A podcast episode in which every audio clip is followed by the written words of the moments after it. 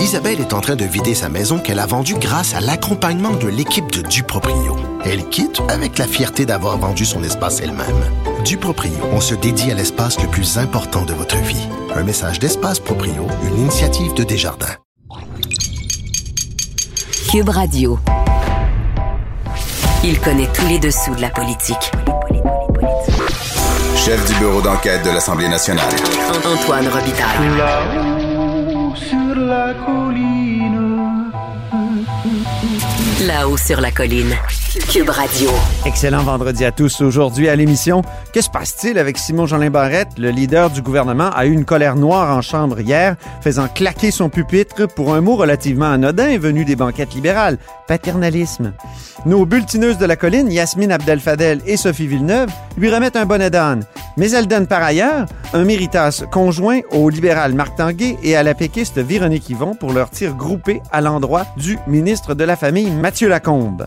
Mais d'abord, mais d'abord, c'est vendredi, jour du dialogue des barbus. C'est pas moi qui dis ça, c'est mon tonton Thomas. C'est pas moi qui dis ça, c'est mon tonton Thomas. Y a sa barbe qui pique un peu, y a des grosses taches sur son bleu, mais tonton l'air de rien, a de l'or dans les mains. Mais tonton l'air de rien, a de l'or dans les mains. Et bonjour Thomas Mulcair. Salut l'autre barbu. Notre barbu, notre tonton Thomas, accessoirement collaborateur à la Joute et chroniqueur au journal. D'ailleurs, ce matin, tu as une chronique qui s'intitule Liberté académique. Pourquoi Legault a tort? Explique-nous. Ben, moi, j'ai trouvé qu'il y avait une contradiction fondamentale dans l'approche de M. Legault. Donc, il nous a écrit un papier dimanche matin, peut-être écrit tard samedi soir, dans lequel il se lance. Là. Il fait des allusions à ce qui s'est passé à l'Université d'Ottawa, puis il ramasse une coupe d'anecdotes qui sont parues dans d'autres articles dans la presse pour dire, hey, c'est bien épouvantable, on commence à dire ce qu'on a le droit de dire et pas dire dans les universités. Donc, il a une excellente ministre de, de l'enseignement supérieur, en la personne de Daniel McCann. Il la dépêche pour aller dans les universités, pour aller voir ça, parce que M. Legault a décidé que c'est lui qui va décider ce qu'on a le droit de dire ou pas dire. Donc, le fameux mot en N que beaucoup d'étudiants, pas juste des étudiants noirs, beaucoup d'étudiants tout court considèrent complètement offensant, ben, M. Legault trouve que ça va nous per faire perdre des joyaux de notre héritage. Donc, Mm. au lieu de dire que justement un prof ou des étudiants peuvent, dans un milieu académique, avoir leur liberté de, de se débattre sur tel sujet, de dire que tel mot est inacceptable, M. Legault va décider à leur place. Donc, quelqu'un qui est en train, d'un côté de la bouche, de prêcher pour la liberté académique, de l'autre côté, est en train de dire que liberté, tant que c'est lui qui décide. Oui, mais Tom, Tom, on n'a plus le droit de dire les mots homme et femme dans, dans une classe? C'est ça qu'Isabelle Haché a démontré là, dans ses articles euh, dans la presse. Le mot en N, il n'a pas été prononcé pour insulter les gens. C'est- Ça- Ça a été prononcé ça- parce que c'était dans, les, dans des titres de livres. Par exemple, euh, Exactement l'anecdote dont je parle. Et oui. donc, c'est une anecdote rapportée dans une euh, chronique, dans un journal, rapport, répétée par le premier ministre. Ça fait l'objet d'aucune analyse plus sérieuse ou plus profonde que ça. Puis tout d'un coup, c'est une affaire d'État dont le premier ministre, ni plus ni moins, du Québec, écrit un samedi matin sur Facebook. Ça n'a aucun bon sens. Si il s'agit de défendre la liberté académique, ben, laissez donc les universitaires et les universités Mais faire ce qu'ils veulent. Mais c'est le pas- cas. Mais c'est le pas- cas. Rémi Quirion, le, le scientifique en chef du Québec, euh, a dit que c'était un problème, ça, les interventions des étudiants pour faire taire des professeurs, pour euh, limiter leur liberté académique. Et le scientifique en chef a dit qu'il faut se pencher sur cette sérieuse problématique. moi, je veux dire que c'est certainement pas des politiciens qui ont le droit de venir s'immiscer dans cette même liberté. Si cette liberté est vraiment un grand cheval blanc qu'on veut enforcer et défendre le droit des gens de débattre, d'avoir des idées, puis même des idées qui déplaisent, Mhm. monsieur, monsieur Legault n'est pas la personne qui va décider quelles idées plaisent ou plaisent pas au gouvernement du Québec. C'est une contradiction inhérente qu'on est en train Ouais. de voir avec l'approche de Mais monsieur Legault. Rémi Quirion, là, il dit la censure perturbe la fonction capitale d'espace de libre débat des universités. C'est dans un groupe, c'est dans un, c'est dans un rapport Complètement d'accord avec lui. qui s'intitule l'Université québécoise du débats. futur. il y a des bons débats qui passent à côté. Mais moi, j'en ai contre un gouvernement et un premier ministre qui dit Hey, il y a un problème de liberté, c'est moi qui vais l'encadrer, la liberté. Allô, la liberté? C'était exactement la même contradiction avec le projet de loi 21. Défendre la liberté, c'est est pour la l'encadrer? Il est pour la liberté de religion, tant que c'est lui qui peut décider quelles pratiques religieuses Ouais. sont protégées par la Charte des droits ou pas. C'est une contradiction inhérente qu'on voit à répétition avec M. Legault, Je qui pas. souvent est en train de plaire à sa base avec ces interventions-là. Ouais. Tu parles d'Andrew Potter aussi. Moi, c'est un intellectuel que j'aime bien, euh, qui, qui a coécrit The Rebel Cell, qui est un livre extraordinaire sur euh, la, la capacité de récupération du capitalisme euh, aujourd'hui. Donc, les t-shirts, mettons, de, de, de Che Guevara qui se vendent comme des petits pains chauds. C'est extraordinaire comme livre. Euh, mais il avait fait un texte stupide en 2017 sur euh, une affaire. Stupide, oui. Oui, en, en de- sur euh, le, le- le fiasco de l'autoroute 13, là, la, tempête de neige et tout ça. tu reviens là-dessus? la démonstration qu'au Québec, euh, il y a des factures avec taxes et pas de taxes dans les restaurants, qu'on est une gang qui ne faisons jamais de bénévolat, puis on s'occupe pas des uns des autres, puis ce sont des torts irrémédiables dans la société québécoise que lui, il était à même de diagnostiquer du haut de son perchoir dans un institut à l'Université McGill, donc académique, qui était supposé d'étudier le Canada. Alors, moi, je l'ai euh, vilipendé là-dessus, comme tout le monde. Et M. Legault a dit que c'était un torchon. Oui. Il avait plein de mots pour décrire ça. Mais il a dit, je veux bien qu'il y ait la liberté de presse. Bon, on va, on va essayer de comprendre qu'il voulait dire la liberté d'expression, liberté de presse, liberté académique, un peu la même idée. Oui. Et donc, d'un côté de la bouche, encore une fois, il dit, mais il a le droit de le dire, mais d'un autre côté, il est en train d'attaquer le fait de le dire. Ça, c'est un débat. Moi, je veux bien, mais c'est la même contradiction que je vois dans sa- son papier de dimanche matin. Ah oui? Il est en train, d'un côté, de dire, ah, il a le droit de le dire, mais d'un autre côté, de dire, c'est un torchon, puis il n'a pas le droit de dire des affaires comme ça. Ah, il dit pas, il a pas le droit. Il dit pas, non, mais attention, Tom, il dit pas, il a pas le droit. Il dit, j'ai la phrase devant moi, là. Il dit, il faut respecter la liberté de presse. Mais ça n'a pas de bon sens ce qu'il dit. C'est ça qu'il dit. Ben, en fait, je pense qu'il dit, je veux bien qu'il qu'il y ait la liberté de presse, mais pas, on va pas s'obstiner sur, sur un mot.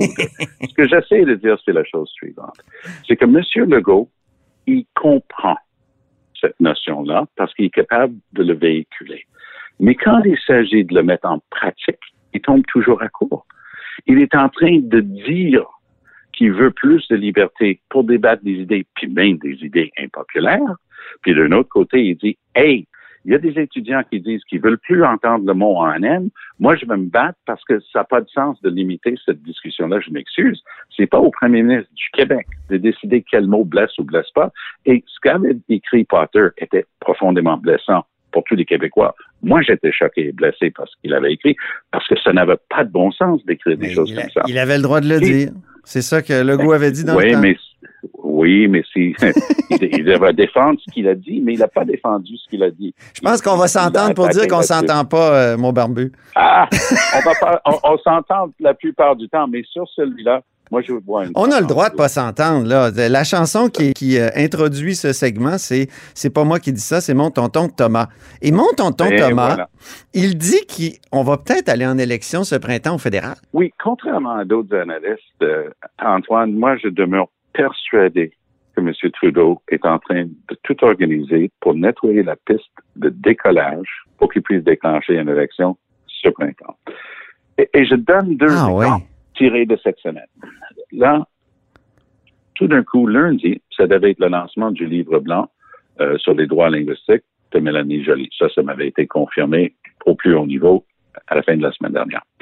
Et voilà qu'on m'informe pendant la fin de semaine au Polaï, ils vont parler d'armes à feu en début de semaine. Armes à feu, quel rapport?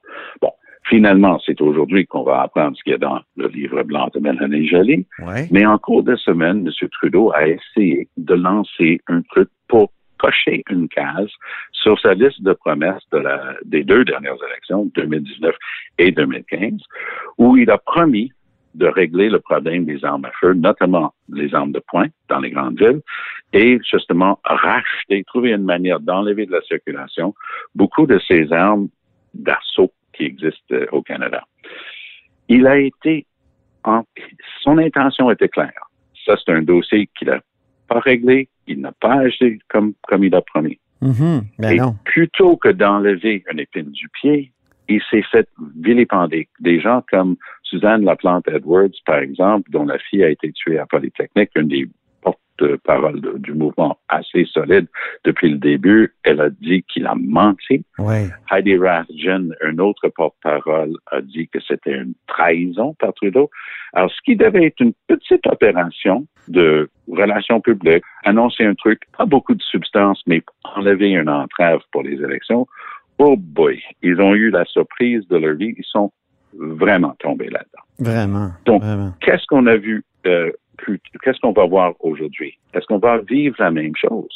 Moi, dans l'article que j'ai écrit la semaine dernière dans le Journal de Montréal, j'ai mentionné Porter et WestJet. Je peux te dire que Porter a une politique, et ça m'a été confirmé par un employé de Porter, de ne pas parler en français dans leurs avions parce qu'ils ne voulaient pas se faire imposer, comme Air Canada, l'obligation du bilinguisme.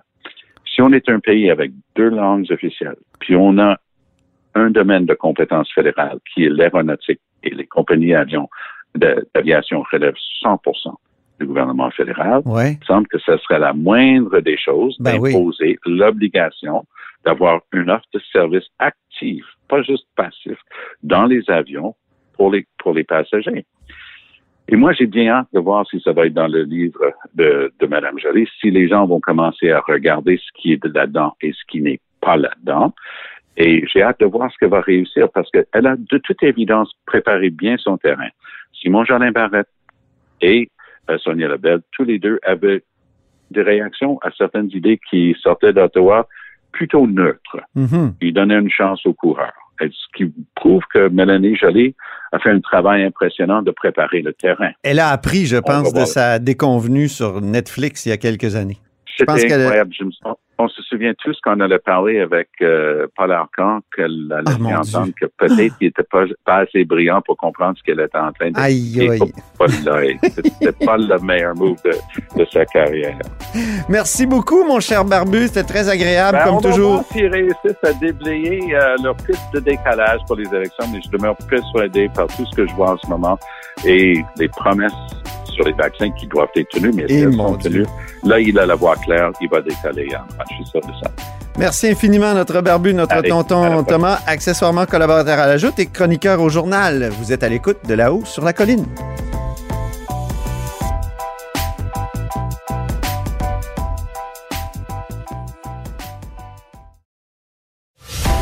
Antoine Robitaille. Il décortique les grands discours pour nous faire comprendre les politiques.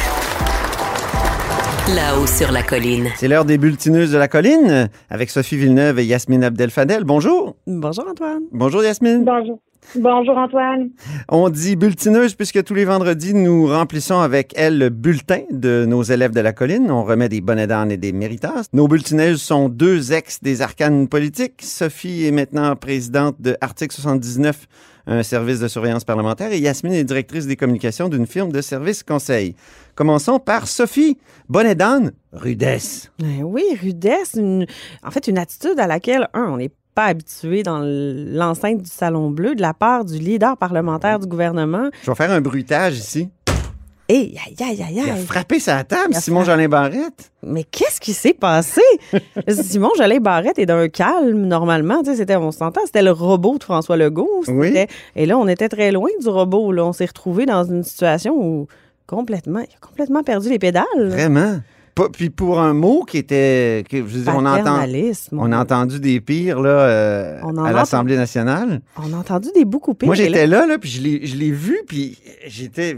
On a tous sursauté. J'étais dans les tribunes euh, au Salon Bleu, j'en revenais pas. ses collègues, le président, l'opposition, tout le monde a fait le saut. C'était vraiment incompréhensible. Yasmine, comment Ouais, t'as mais- vu ça? Mais il faut dire qu'il n'a pas eu une bonne semaine. Tu sais, la semaine dernière, on lui a donné le méritage de l'empathie. Puis cette semaine, là, euh, pour Simon Jolin Barrette, là, il quelques minutes avant, là, tout le monde l'oublie, il s'était fait ramasser par le président de l'Assemblée nationale pour euh, euh, finalement il voulait pas s'asseoir quand le président euh, s'est levé Oui. pour donner des directives. En plus de ça, le premier ministre qui repousse sa, sa fameuse réforme sur la langue française qui est tant attendue. Pas une bonne semaine pour Simon Jolin Barrette.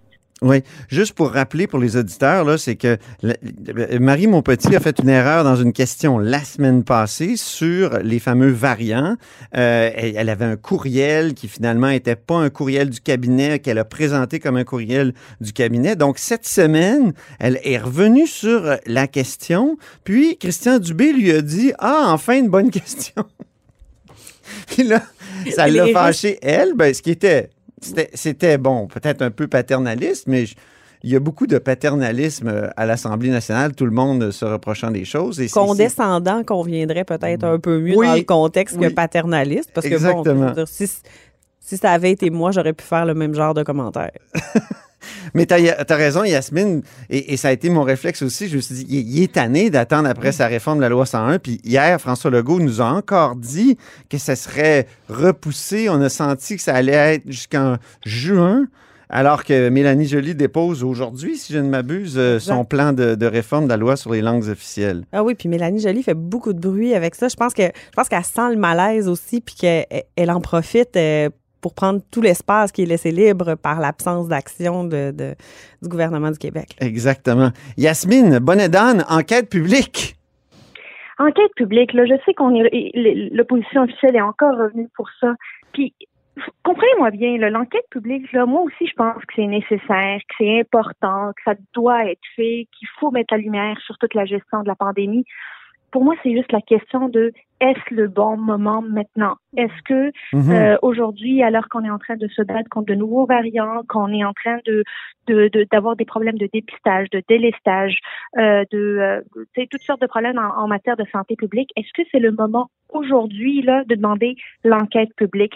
Je pense qu'il y a des questions beaucoup plus pertinentes et qui seraient stratégiquement plus payantes pour l'opposition officielle que de demander l'enquête publique aujourd'hui, mais on- on- que je, je vais le redire, là, je pense que c'est nécessaire, puis c'est légitime et c'est important de le faire, mais je sais pas si c'est la bonne stratégie pour l'opposition officielle. Et ils reviennent avec ça à chaque période de questions, hein, Sophie? Oui, puis le mandat qui semble vouloir donner à cette commission-là est d'une d'une grandeur incroyable. Je veux dire, on veut parler de mesures économiques, de, co- de collaboration interministérielle, Contrat de ventilation, de contrat, d'impact sur la persévérance scolaire. Je veux dire, ça va durer 25 ans, cette affaire-là. Exactement, ça a été mon réflexe. Moi, j'ai même fait une chronique là-dessus, puis j'ai reçu Dominique Anglade hier à, à l'émission, et euh, j'ai compris qu'elle était quand même de plus en plus ouverte à accepter autre chose Qu'une commission d'enquête. Donc, il y a une évolution. Euh, ça, je- je- moi, j'étais- content de voir cette évolution-là parce que, en plus, ces commissions d'enquête ont comme été euh, discréditées hein, par la, la commission Charbonneau qui a duré quatre ans, qui avait un mandat aussi extrêmement large. euh, donc, c'est ça. Là. Et, et- et les commissions d'enquête, c'est compliqué maintenant. C'est des quasi-tribunaux. C'est très compliqué. Ça prend un avocat qui contre-interroge. C'était pas comme ça dans le temps de la commission Clich puis tout ça. là. C'était. Et, et ça coûte cher. Ben oui. ça coûte extrêmement cher. C'est que, tu sais, il vient un moment où il faut, faut, faut être capable de tracer un état de la situation, reconnaître des choses qui ont moins bien fonc- fonctionné, puis rapidement se mettre en action pour que ça change. C'est ça que les gens attendent. C'est ça. Méritas, déstabilisation, Sophie. Oh là là. Marie Monpetit, quand même, a réussi à, à déstabiliser cette semaine euh, le ministre Dubé. Là, on, on revenait sur la situation de la semaine dernière, mais cette semaine, le, le courriel euh, qu'elle a présenté, euh, bon, a sorti un bon lapin de son chapeau. Oui. L'information sera pas. on- En fait, ce que, ce que disait le courriel, c'est que, advenant dans le cas où il y avait des variants en établissement, l'information ne serait pas communiquée à la population. Euh, on comprend pour essayer d'éviter la, la- la panique. Puis là, Ben oui. le, le ministre, un, est surpris de- de- d'entendre ça, de lire ça, vraisemblablement Oui. euh, un peu ébranlé, et euh, tente après ça de- d'apaiser puis de parler de transparence. C'était plus ou moins crédible. Oui, Mais ça exactement. rappelle, ça rappelle Mario Dumont dans un certain débat, euh, Ah un oui. débat euh, de campagne électorale quand il avait euh, sorti de son chapeau un courriel à propos du viaduc euh, à Laval là, qui s'était écrasé. Ça, c'était, euh, ça m'a beaucoup rappelé ça, là, tu sais, la déstabilisation qui vient avec ça. Oui, ça avait assez bien marché. Bonnet d'âne maintenant, Yasmine, Bonnet d'âne, ministre à côté de la plaque. Oui, ben, en fait, euh, à une question de Gaétan Barrette, député de la Pinière et critique en matière d'éthique, euh, qui demandait au gouvernement, euh, en fait, de, de, de, se prononcer sur l'octroi de contrats publics qui n'ont absolument rien à voir avec la pandémie, qui n'ont absolument rien à voir avec la santé publique, notamment un contrat de Gravel au Chic-Choc. Mmh. Euh, et euh, le, le ministre Dufour avec une réponse complètement à côté de la plaque, qui était presque en train de dire que le contrat avait été fractionné, une pratique qui, rappelons-le, est illégale. Ben oui. Euh, euh, donc, euh, une réponse euh, qui, qui, est très malhabile de la part du ministre Dufour. Euh, heureusement que le lendemain, euh, la ministre, la, la, la, présidente du Conseil du Trésor est, est, venue au secours de son collègue et a rappelé l'existence de l'autorité des marchés publics qui, s'il le juge utile, enquêtera sur un potentiel fractionnement mais euh, M. Dufour a, a, encore une fois mis le gouvernement dans l'embarras avec des réponses mal ficelées, mal préparées et euh, surtout euh, mal exprimées. Là, c'est, oui. c'est pas, c'était pas fort. Et sur le mauvais sujet? Parce que sur le mauvais M. Barrette, il a posé la question sur le gravier la semaine passée. Puis là, la question portait sur le contrat de 2,8 millions pour le transport de bagages. Un contrat Exactement. de gré à gré, 2,8 millions. Moi, à la CEPAC, on m'a expliqué que c'était un contrat, euh, un appel d'offres d'il y a 10 ans. C'est pour 10 ans. Donc, euh, là, on a, on a mieux. Pourquoi le ministre ne l'a pas dit en chambre? D'abord, il n'a pas répondu là-dessus. Il ne connaît pas son dossier. savait parce pas. qu'il ne le connaît pas, le dossier. C'est qu'il ça. n'est pas préparé. Et c'est pas la première fois que, que, que M. Dufour euh, démontre qu'il n'est pas préparé à la période de questions. Si j'étais, euh, je faisais partie de son cabinet, disons que je, je ferais des dry runs pour période de questions le matin. Ah oui, c'est bon, ça. Une et une autre. C'est quoi des dry runs? Euh, Rappelle-le? Euh, on fait des, des, des, pratiques, on faisait euh, dans le temps des pratiques, là, on, on, se transformait en opposition officielle, puis on posait toutes les questions qui pouvaient être posées, qu'elles soient gentilles, qu'elles soient méchantes, et on voit le degré de préparation du ministre euh, face à toutes les questions, puis euh, s'il connaît ses dossiers, s'il a la bonne ligne, euh, tant politique que dans le contenu. Méritas, bon sujet maintenant, Sophie. Oui, euh, en fait, euh, la députée d'Abitibi euh, de Québec solidaire, euh, Émilise Lessard-Terrien. Lessard-Terrien, merci Antoine, mon de mémoire, euh, qui, qui, est sorti cette semaine euh, en question sur les acquisitions gouvernementales. Il faut rappeler que euh, ah oui. à, à, son arrivée en poste, le gouvernement a créé une nouvelle entité, euh, le CAGE, qui, qui, devient comme le centre d'acquisition gouvernementale qui vient regrouper le CSPQ, les, euh, les différents organismes qui existaient à travers le Québec d'acquisition gouvernementale et qui sort avec un angle qui, moi, me, me rejoint beaucoup, là, de venir dire euh, on, on, on, on prive Avant, entreprises. c'était le centre des services partagés, c'est ça? Exact, le centre de services partagés. Puis il y avait d'autres centres d'acquisition au niveau des technologies aussi. Donc, il y avait plusieurs entités au gouvernement qui étaient responsables des achats et le gouvernement vient créer euh, cette espèce de super, euh, super regroupement d'achats okay. qui vient euh, globaliser. Et là, tu sais, ce qu'elle nous explique, c'est que des fournisseurs locaux qui étaient en mesure de fournir pour, par exemple, des hôpitaux, euh, mm -hmm. des, des, des, centres de services scolaires, du matériel dans une, des quantités moindres, se retrouvent pénalisés et par rapport à des contrats nationaux qui vont parfois euh, même pas procéder à des achats au Québec parce que okay. les prix sont moins bons. Donc, euh, bonne question, bon angle. Euh, on appelle ça des questions un peu champ gauche. On n'est pas collé sur l'actualité, mais on défend euh, nos entreprises, nos citoyens. Fait que c'était un angle intéressant. Bonne question. Yasmine, un mot sur ce méritage? Ah, ben moi j'ai trouvé ça, c'est une excellente question parce que c'est ça incarne aussi euh, la réalité des PME en région qui dépendent de certains contrats avec des acteurs gouvernementaux locaux pour pouvoir euh, opérer. Euh, moi, Émilie, quand elle parlait, tu sais, aujourd'hui, là, les, les agrafeuses, puis les crayons, puis les stylos, puis les euh, feuilles vont devoir être achetés à Québec pour l'Abitibi-Témiscamingue et pour feu les commissions scolaires euh, en région, alors qu'habituellement, les fournisseurs locaux euh, pouvaient, euh, pouvaient Mhm. répondre finalement à ces besoins-là. Très bonne question, très bon angle. Malheureusement, pas une assez bonne réponse.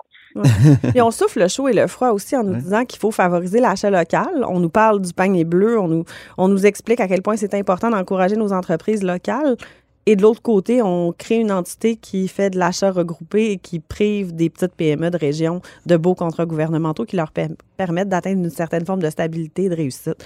Bonne Mhm. question, bon angle. On continue sur. euh, on on l'encourage à continuer dans, dans cette voie-là. Elle se démarque, Émilie Lessard-Terrien, vraiment, de Québec solidaire. Tout à fait. Euh, Yasmine, maintenant, euh, tu remets un bonnet d'âne boomerang maintenant. Ben, en fait, euh, au PQ en général, mais euh, Paul Saint-Pierre Plamondon, avec toute la question de, de des listes électorales qui ont été euh, vérifiées pour voir si les enfants, les deux fils de M. Legault, C'était pour coincer M. Legault, hein, pour dire, parce que M. Legault dit mes deux fils vivent avec moi. Puis là, ils ont ils fait sont des vérifier dans la vérifications. liste électorale pour Ben oui. vérifier si François Legault vivait bien avec ses deux enfants ou pas. Euh, mauvaise utilisation de la liste électorale, une utilisation qui est non éthique et euh, ça leur ça leur est re- revenu finalement comme un boomerang en période de questions. Euh, finalement, on n'a jamais eu de réponse claire là-dessus, ni dans le Salon Bleu, ni en point de presse de Paul Saint-Pierre Plamondon. Mais clairement, ça fait quelques jours que le PQ lance euh, lance des, des flèches qui finissent par euh, lui revenir et euh, une stratégie à revoir, ça c'est certain. Dans la catégorie des conseils gratuits, là, les attaques contre les familles des politiciens, Oui. allez plus là. là. C'est pas une bonne idée. Non, c'est ça. Méritas tire groupé maintenant. Euh, Yasmine. Tir groupé, c'est euh, dans le pour le pour le ministre euh, Mathieu Lacombe, ministre de la Famille, Oui. cette semaine est sorti pour dire que ça fonctionnait pas l'octroi des places subventionnées en service de garde partout en région, que deux ans après avoir occupé ce ministère, il considérait que la bureaucratie, et je le cite, gangrène le ministère. Le problème, c'est que ce qu'il propose, un livre blanc au mois de septembre. Ça n'a C'est pas de bon ça sens. la réponse qu'on offre quand on dit que la bureaucratie gangrène, que les familles Mais attendent oui. des places en service de garde. C'est euh, on, on dit une chose et son contraire.